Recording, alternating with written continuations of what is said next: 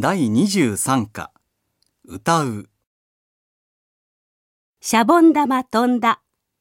屋根まで飛んだ。屋根まで飛んで、壊れて消えた。風風吹くな。シャボン玉飛ばそ。野口宇城は、はしゃぎながらシャボン玉を飛ばす子供たちの姿を見て、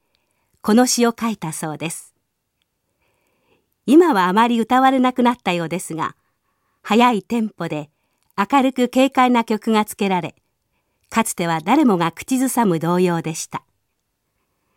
しかし、右城の目に映っていたのは、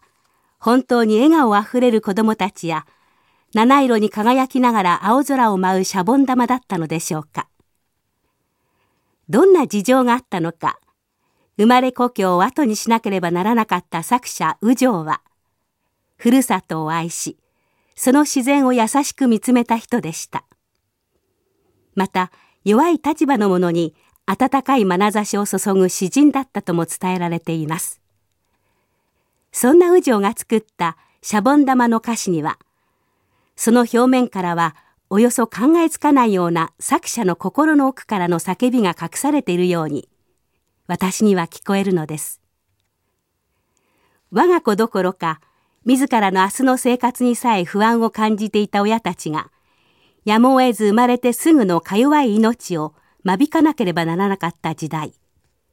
貧困という風に吹き散らされ、次々に消えていく命短いシャボン玉に託して、右城は幼い命への鎮魂歌を作ったのではないでしょうか。シャボン玉消えた。飛ばずに消えた。生まれてすぐに壊れて消えた。風風吹くな、シャボン玉飛ばそ。人知れず幼い命を間引かなければならなかった貧しい農民たちに代わって、右城が許しをこい、涙を流しています。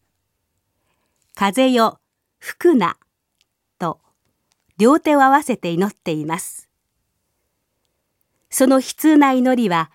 徐々に怒りに変わります。いくら貧しくても同じ人間である以上、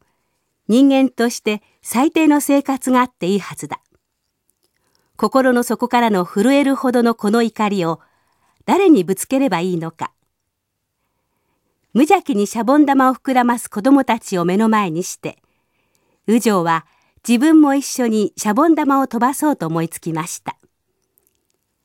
シャボン玉よ飛べ、風よ吹くな、と祈りながら、幼い命の一つ一つが広く大きな青空に向かって虹のように光り輝き、どこまでもどこまでも飛んでくれることを心から願いながら。間引くは学習研究者国語大辞典では1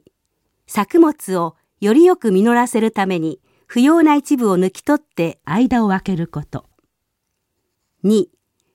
農村などで育てられない生まれてすぐの子を殺すことと定義されています。社会が豊かになるのに応じて、今はもう間引きという言葉など死語になってしまったようです。しかし、飛ばずに消えるシャボン玉や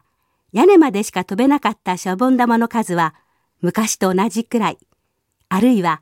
それ以上ではないのでしょうか。ゆとりのある生活をするために、子供はたくさんいらない、育てられないと言って、許しも壊ず、涙も流さず、生まれてすぐの幼い命を簡単に間引く親たちが、今も大勢いるのです。勉強についていけないから、団体生活ができないからといって、不要な一部として間引かれてしまう子供たちも少なくありません。シャボン玉おいで、ここまでおいで。消えずに飛んで、ここまでおいで。風風吹くな、シャボン玉消すな。シャボン玉の歌を聞くと、右城のこんな願いが私には聞こえてくるのです。